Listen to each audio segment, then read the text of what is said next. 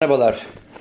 Geçen hafta sonu gerçekten güzel bir lezzet yolculuğu yaptım ama salt yemek lezzetleri değil bu. Sohbet lezzetleri de diyebilirdim. Çünkü Bursa'da Kalder'in kalite ile ilgili bir seminerinde, bir panelinde ben ve Gürer Aykan hocamıza e, bir konuşma süresi verdiler. Yarım saate aşkın bir konuşma. Ben ki hiç müzikten anlamayan, hayat boyunca kapı zilinden başka hiçbir enstrüman çalamamış kişi Gürer hocamla beraber ta 1999'lara gidip yani senfoni senfoni olalı böyle zulüm görmedi diye tanımlanan çok değerli Kadir Dursun'un Tut'ta yapmış olduğu festival ve o festivalde Gürer hocamın Nemrut Dağı'nda Tanrı heykelleri arasında bölge köylülerine yapmış olduğu o olağanüstü konserdi. Yani gerçekten insanın gerçek gıdası olan müziğe, doyumsuz müziğe, üstelik Vivaldi'nin dört mevsimiyle o 2000 metreleri üzerinde güneşin doğuşuyla başlayan o muhteşem konsere tanık olmak halen ama halen inanılmaz bir şey. Derler ya tadı damağımda kaldı, benim tadı beynimde kaldı. Güler hocamla beraber biz aşağı yukarı bir saate aşkın süre bu konserden bahsettik. Tabii ki bu konserden sonra Alicanta'da da benzeri bir şey yapmıştık. Bu kez Finike sırtlarında sırtını dağlara yaslamış bir Roma antik öğren yerinde yine bir Vivaldi konseriydi. Ama ilkinin lezzeti doyumsuzdu. İkincisi de tabii ki önemli. Çünkü bölge halkı dediğimiz zaman yanlış anlamayın. Halk dediğimiz o bölgede yaşayan çobanlar, çoban kardeşlerimiz.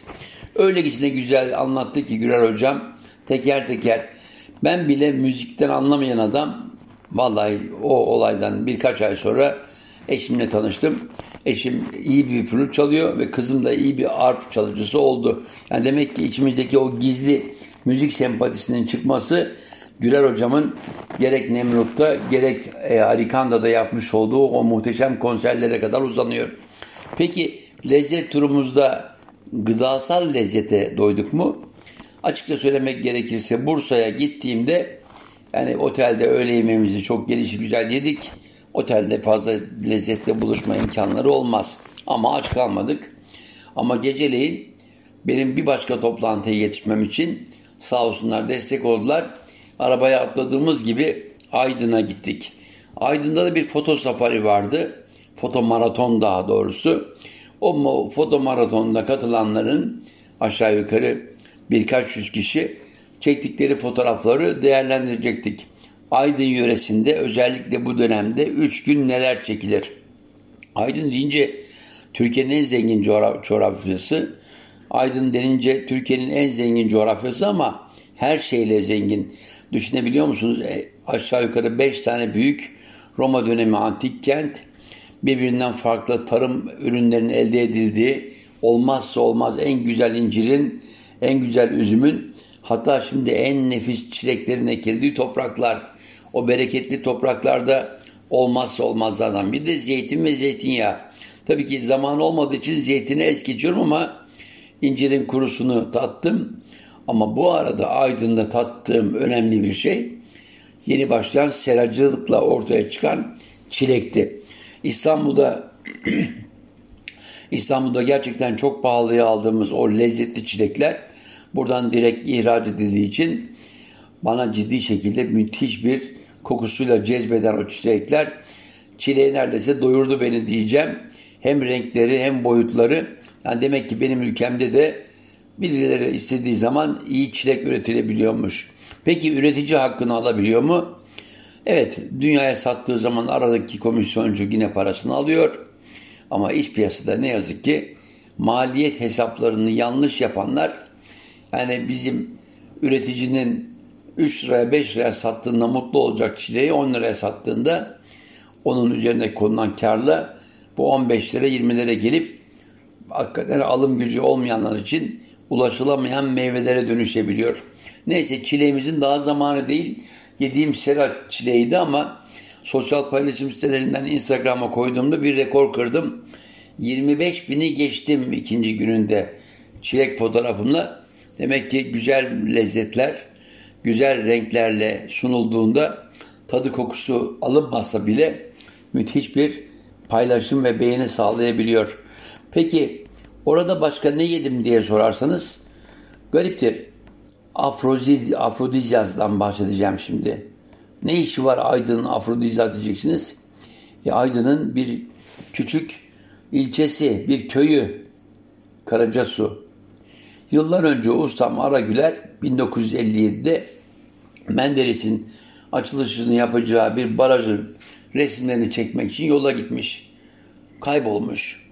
Orada bir köye sığınmışlar. Sabah bir güneş doğuşuyla uyandığında bakmış ki insanlar tarihin içinde yaşıyorlar. Tarihin içinde yaşamalarını bırakın. Tarihin bir parçası gibi. Sanki hepsi birer Roma heykeli gibi heykel heykel içinde. Evet arkadaşlar kalemim düştü. Neyse ben bu arada çayımı yudumlayayım. Aragüler Ustam'ın 1957'lerde ortaya çıkardığı bu muhteşem antik Roma öğren yeri, öğren yeri özelliğini onun yaptığı e, röportajdan sonra ortaya koydu. Evet çok şey değişti. Hatta 10 sene önce onu götürdüğümde biraz küfür salladı. Çünkü onun karşılaştığı o Karacasu halkı, o köy halkı Roma tarihiyle iç içe yaşarken muhteşem bir tarih. Şimdi o bölgedeki evler e, üzerinde bir açık hava müzesine dönüşmüş vaziyette. Şimdi getiri açısından o tarihi eserlerin koruma açısından çok önemli bu. Ama Ara Hoca'nın dediği keşke iyi şekilde korunsaydı ama bu koruma olayı da o bölgenin Roma kökenli köylülerine bırakılsaydı demişti. Bir belgesel yapmıştım. Belgeselde şöyle anlatıyordu. Ya sabah bir uyandım. Güneşin doğduğu o güzel köyün üzerinde bir tarafa baktım. Bir mermer bank üzerinde. Mermer bank diyorum. Baya bir koltuk gibi böyle iki kişilik, üç kişilik koltuk. İki tane adam, köylü, bayağı sohbet, derin bir sohbet. E bir tarafa baktım. Böyle sütunların arasında bir ev, bir kahve, içinde insanlar tavla oynuyorlar, çaylarını içiyorlar. E bir diğer tarafa baktım. Tam da hasat dönemi galiba. Pekmezlerini koymuşlar bir lahitin içinde. Şıraya dönüştürüyorlar. E şimdi bütün bunlara baktığınız zaman müthiş şeyler. İç içe yaşam. Evet ondan sonra Kenan Erim Hoca'nın yapmış olduğu kazılarla gün yüzüne çıkarılan bu tarihi öğren yeri yani afrodizyaz geçtiğimiz yıl UNESCO'nun koruma e, altına aldığı en önemli tarihi bölgelerden, e, öğren yerlerinden biri oldu. Evet buradan rahmetle hem Aragüler ustamızı hem, hem de Kenan Erim ustamızı saygılanıyoruz. Oraya gittiğimde ilginç bir şeyle karşılaştım. Çok değerli bir e, şaka değil. Bu işi bilen, iyi bir anlatan bir arkeolog kardeşim. Eski müze müdürü şu anda arkeologluğun yanı sıra bir de rehberliğini devam ettiriyor inanılmaz insanın görmesi gereken bir müze. Çünkü içinde Roma'nın kendisinden önceki bütün o Helenistik dönem uygarlığına ilişkin tanrı heykellerini modifiye ederek modif Romalılaştırdığı olağanüstü rölyefler, heykeller kimler yok ki? Yani Zeus'un, tanrılar tanrısı Zeus'un bir kaçamak ilişkisinde bir e, kur e, kıyafetine girdiğinde aman karım Hera beni basmasın deyip yanına bir de aşk tanrısının heykelini koymuşlar. Olur ya tanrılar da zaman zaman zamparalık yapar ama kimse çakmasın. Eğer sorumlu yakalanırsa vallahi Hera ben değil yanımdaki şu Eros var ya o oku fırlattı. Yoksa sen benim bildiğim bir kuşum ben. En fazla olsam baykuş olurum der Zeus. Ama öylesine güzel anlatıyor ki arkadaşım mutlaka gidersiniz, izlersiniz o sergiyi diyorum. Evet, bütün bunların da Karacasu'da ne var ne yok derseniz Türkiye'nin en güzel, en çeşitliliğe sahip pidelerini orada yersiniz. Şimdi tabii ki daha önce de pideden bahsetmiştim. Yani e, Gürcistan'dan başlayıp Bafra'ya kadar uzanan o pide coğrafyamızda ilaveten etli ekmekten bahsetmiyorum. Pide diyorum. Çünkü uzunluğu zaman zaman 2 metre, 3 metre ben 2-3 metreyi gördüm. Şimdi 6 metreliğini de fotoğraflarını gördüm diyorum. O pidelerin farklı çeşitleri var. Neleri var? Yuvarlak, etli. Sadece çiğ etle yapılan lahmacunun ama biraz daha farklı domatesli, soğanlı hali. Üzerine konulan soğan da çok lezzetli. Bir de fırın ateşiyle hafif karamelize olmuş hali muhteşem bir lezzet. Peki başka ne pideler yedim diyerseniz vallahi inanılmaz güzel bir keçi peynirli yumurtalı pide yedim. Yani yumurta üzerine kırılan değil. O kuş bakış kuşbaşılı kuş bakışı evet kuşbaşılı pidede üzerine yumurta kırdım ayrı bir şekilde çıtır çıtır banıyarak yedim o kuşbaşılı pideyi. Ama o bahsettiğim diğer pideler inanılmaz güzel. Birbirinden farklı demiştim. Ee, yumurtalı, yumurtalı peynirli, sebzeli, özellikle domatesli biberli, üstelik zamanı da olmamasına rağmen muhteşem pideler. Boyutlar değişiyor. Yani benim gibi boğazına düşkün bir adam bir porsiyonla değil bir, bir buçuk porsiyonla ancak doyabiliyor. Ama unutmayalım Karacasu'nun pidesi kadar bir de tahinli ekmeği var. Biz ona tahinli pide diyelim çünkü tahin malum malumunuz e, susamdan elde edilen çok özgün bir yağ. Helvacılıkta kullanılan bir yağ. Evet o tahinle yapılan pide tahinle yoğrulan bir hamur düşünün. Tıpkı Fransızların meşhur milföy yani bin tane e, kattan oluşan o güzel tatlıları bin biraz abartı ama o tatlının özelliği ince ince neredeyse bir cigara kağıdı kadar ince o e, yufkalardan aralarına konulan bol tereyağı ile yapılan bir milföy. Tabii ki kremasıyla beraber üstüne konmuş diğer meyve e, kokulu veya meyve püreleriyle beraber tadlandırılmış bir pasta. Peki buranın Karacasu'nun tahinli pidesi nasıl? Dedim ya öncelikle hamuru alıyorsunuz. Üzerine bir güzel tahini koyuyorsunuz. Susamını biraz arttırıyorsunuz fazladan. Biraz da şeker. Onu ondan sonra bir daha yoğuruyorsunuz. Bir daha yoğuruyorsunuz. Yine biraz daha tahin. Yine biraz daha susam. E, kat kat. E, bunu en son oklavayla inceltip kocaman bir pide yapıyorsunuz. Kocaman diyorum. Boyutuna göre yiyecek sayısını artırabiliyorsunuz. İçine konulan bu kadarla yetinmiyor tabii ki insanlarımız. Üzerine bir güzel fıstık veya ceviz koyarsanız o tahinli pide daha farklı bir lezzete bürünüyor. Yani tıpkı Antep'in, Gaziantep'in katmeri gibi. Katmer de malum bir yufka. Arasına, arasına konulan e, kaymak e, ve fıstık. Bu arada tereyağı bol miktarda. Tabii ki kaymak geldiği yer Urfa. Tereyağı geldiği yer Urfa. Fıstık Antep fıstığı ama Urfa'da ekilen fıstık. Ama o Antepli ustaların elinde kat kat katmer yapıldığında sabah kahvaltısında inanılmaz bir lezzet. Evet burada Karacasu'da yapılan tahinli bir pide. Dediğim gibi katmer gibi ince hamur, arada bol miktarda tahin, üstünde de ceviz ve fıstık. Tadına doyum olmaz. Aman dikkat. Benim yiyebileceğim ama en fazla ve en fazla iki çatal. Daha ötesi yok. Daha fazla yersem eğer malum zaten şu anda yüzü gördüm ibrede daha da artmak istemiyorum.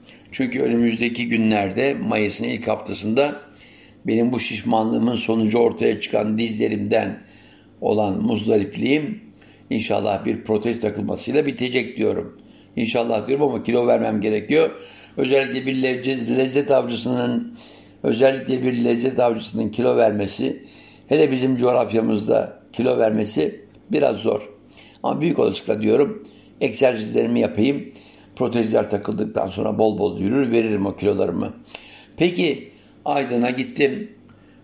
Çok güzel çiçek, çileklerimizi yedik. Turfanda diyebileceğimiz seralarda yetişmiş ama lezzetli renkleri hakikaten tarih gelici güzel çilekler. Ardından Karacasu'ya geldim. Orada pidelerimizi yedim. Tahinli pidemizi yedim. Ve bu kadar mı? Hayır. Çok sevgili arkadaşım Timur Akkurt ve eşi Afrodizaz bölümünü beraber YouTube kanalımıza yaptık. Unutmayalım bu arada benim YouTube kanalım var. Yakında yemekte de yayınlarım olacak. Videolarım olacak. Coşkun Aral anlatıyor. O kanalımız için hem Ara Güler ustamıza afrodizyazıyla bir merhaba dedik. Hem de o bölgeye ilişkin küçük bir küçük bir video yaptık. E dönüm dönmemiz gerekiyor çünkü yoğun bir telaş içindeyiz. Geceleyin yola çıkarken Timur da benim gibi boğazına düşkün ne de olsa öğrencim. Abi dedi Bursa'da bir İskender yiyelim mi? Aman Timur dedim İskender'i her yerde yemeyiz. Saatlerde ileri saatler. Evet eskiden Mudanya yolunda veya garajdaki İskender'de hakikaten damak zevki olanlar için yapılan İskender vardı. Ama 2-3 kez yediğimde kendi suyunu kaybetmiş etin, lezzetini kaybetmiş etin üzerine biraz yağ koyup önümüze sunulan İskender bozması İskenderler vardı. Bence dedim düzgün bir yerde yiyelim. Abi dedi bir yer keşfettim dedi. Adı İskender değil merak etme dedi. E dedim. Çünkü son İskender'i biz Aragüler ustamızla yemiştik. Allah'tan iyiydi diyorum ama çok iyi diyemiyorum. Çünkü benim 15 sene önce 20 sene önce Bursa'ya gittiğimde yediğim İskender ne yazık ki yok artık. Niye diyeceksiniz? Ticarileşen her türlü lezzet gibi onlar da değer kaybediyorlar. Hele aile büyüdüğü zaman çocuklar onların ünlü olma telaşı onların kalitelerini aynı konumda aynı e, ulaştığı noktalarda tutmak yerine biraz daha meşhur olmanın getirisi daha cazip geliyor. Siz İskender yerine başka bir şey yiyorsunuz. Ama dün gece gittiğim bir kebapçıydı. Döner kebapçı üstelik. Döner de bir kebap biliyorsunuz. İsmi Tamer kardeşimin. Tavsiye ederim. Niye diyorsunuz? Saat 9'da en son servisi bize verdiğinde etin suyu içindeydi. Çünkü bu tür et yemeklerinde ete lezzet veren içindeki kendi öz suyu. Biz çünkü karıştırırız, karıştırırız Türkler. Aman eti fazla pişirelim de e, malum kanı gitsin. Şimdi kanla et arasındaki öz suyu çok farklı şeyler. Öncelikle o yüzden kuru et yiyen bir toplum olarak yeni yeni açılan kasaplarla bir de moda olan e, şu anda bizim moda olan ismini vermeyeceğim e, et ustalarıyla malum milyon dolarlık reklamlar yapılıyor. Onlardan bahsetmemek daha iyi. Eti iyi dinlendirip iyi pişirme özelliğine sahip kasap restoranlarıyla milletimiz yavaş yavaş et yeme alışkanlığına başladı. İyi ve doğru et. Çünkü etin öz suyu gittikten sonra üzerine koyduğunuz yağ sadece size hoş olmayan bir tat verir. Hele o yağın kökenini araştırırsanız biraz da gömlek yağlarına giderse ne yazık ki diyorum. Evet o gittiğim yerde Timur'un bizi götürdüğü yerde e, Tamer arkadaşımızın yerinde gerçekten en geç servis olmasına rağmen artık metale neredeyse dönerin bağlandığı o e, demire yakın bölgede kalan o en son porsiyonlar bize servis yapıldığında bile diyorum etin tadını aldım. Ellerine sağlık. Umarım kalitesini sonsuza kadar devam ettirir. Peki İskender savaşları nasıl gidiyor? Malum bir aile ismi İskender.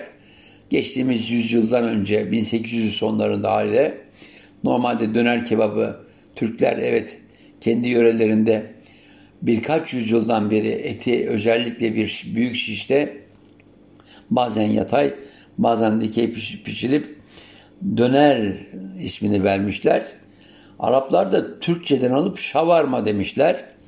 E şimdi bu et pişme yöntemiyle güzel mi güzel, lezzetli mi lezzetli ama yapılması için gerekenler öncelikle etin iyi seçimi, onun dinlendirilmesi, bazılarının bir sihirli formülüyle bazen soğan, bazen karabiber tuz, bazen de yoğurtla dinlendirilmesi onun kattığı lezzet.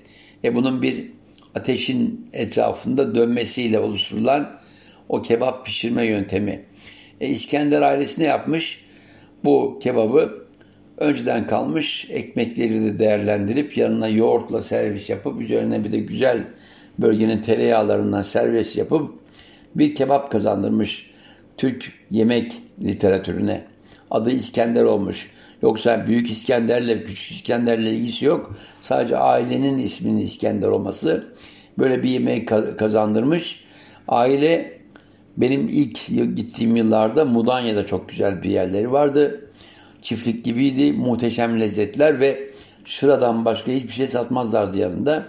E sonraki dönemlerde aile büyüdü, yeni kuşaklar aldığında daha ticari şubeler, bazen de isim hakkını vermeler o kaliteyi aynı şekilde tutmadı.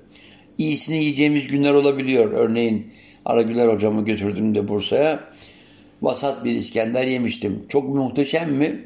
Değil açıkçası. Yani 10 sene, 15 sene, 20 sene önce gittiğimde yediğim İskenderlerle ilgisi yok kadar azdı. Niye peki? Et. Yani güzel et her yerde bulamıyorsunuz. Besicilikle etin tadı değişiyor. Çünkü yediğimiz hayvanların evet belirli bir olgunluğa geldikten sonra bizim için ete dönüşmesi söz konusu. Ben böyle genç kuzuların yenmesine biraz karşıyım.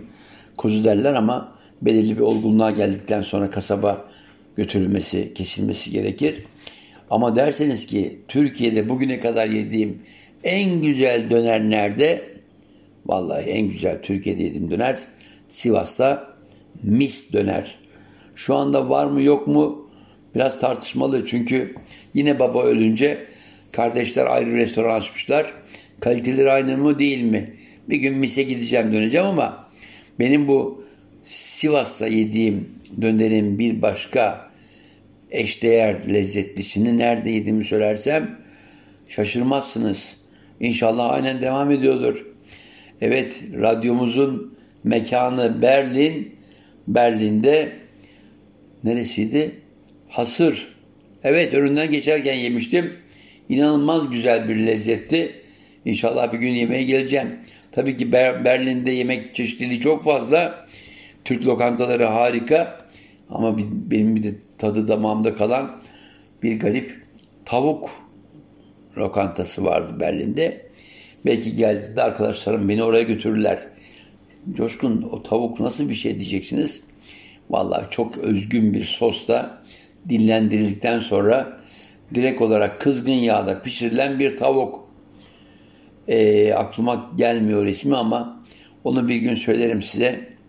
Hanna'ydı galiba veya öyle bir şeydi. Çok lezzetli bir tavuk. Zaten tavuktan başka yanında lahana salatası ve bira. Yani ne isteseniz yok. Patates isteseniz yok. Haklılar. Tıpkı İskenderler'de içecek istediğinizde veya salata istediğinizde yok demeleri gibi. Ama dediğim gibi dün geceleyin Bursa'da tatmış olduğum adı İskender olmayan dönerci kardeşimin yapmış olduğu döner yanına konulan manda yoğurdu olağanüstü lezzetliydi. Ama sakın bu dönemlerde yanına patlıcan patlıcan ezmesi koymayın. Çünkü her şey zamanında tüketilir. Patlıcanın da zamanına henüz birkaç ay var. Olur ya dün yediğim çilek tadı damağımda kaldı. Çünkü güzel topraklar, verimli topraklar. Yine de güneş gören topraklarda yetiştiği için tadı var. Ama patlıcana gelip de bugünlerde alırsanız bol çekirdeklidir. Tadı damakta kalacak kadar da olgunlaşmamıştır. Evet sevgili arkadaşlarım, sevgili dinleyicilerim e, bir lezzet avcısı olarak bir programın sonuna geldim. Ben dolaşmaya devam ediyorum. Tabii ki tadımlar yapıyorum. Varsa böyle özellikle meraklı olduğunuz bölge yemeklerimiz gerek Türkiye'den gerek dünyadan sizlerden mesaj bekliyorum. Sağlıcakla kalın, hayatınız lezzetli olsun. Sağlıcakla kalın. Sağlıcakla kalın, hayatınızda hep lezzet olsun.